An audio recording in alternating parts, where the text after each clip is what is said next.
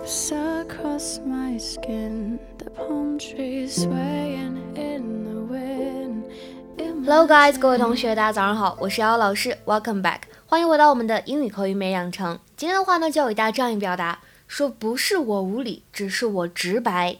I'm not being flip, I'm just pointing out a reality. I'm not being flip, I'm just pointing out a reality. I'm not being flip, I'm just pointing out a reality. Am not being flip. I'm just pointing out a reality. 不是我无理，我只是呢说出了事实的真相而已。Flip 当中这个短元音的 it 不要给我读成一，所以它不能读成 flip，要注意。还有就是这个 reality，reality 它的音节划分呢非常值得我们去注意。I'm not being flip. I'm just pointing out a reality. I know. Our dinner.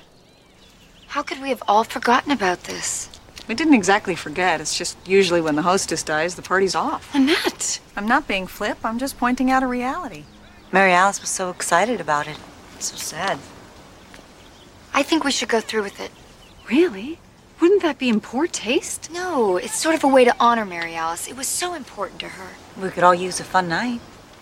英语当中呢，这个 flip 这个词，大家本来见的比较多的意思都是抛啊或者扔啊，不管它做动词还是名词。但是今天的话呢，我们来讲一下它作为形容词应该如何来使用，表示无理的、轻率的、冒失的，是口语当中才会见到的用法。它呢可以相当于 flippant，flippant 是一个意思，not serious enough or not showing enough respect。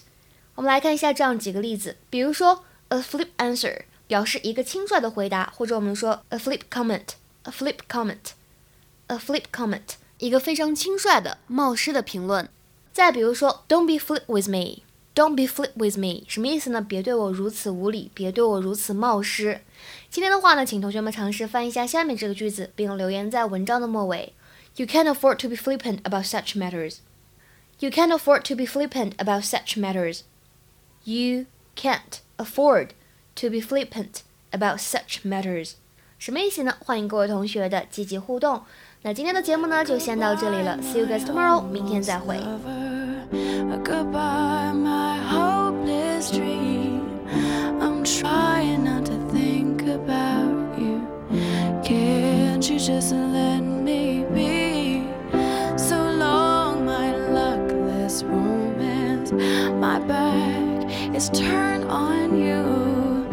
should I?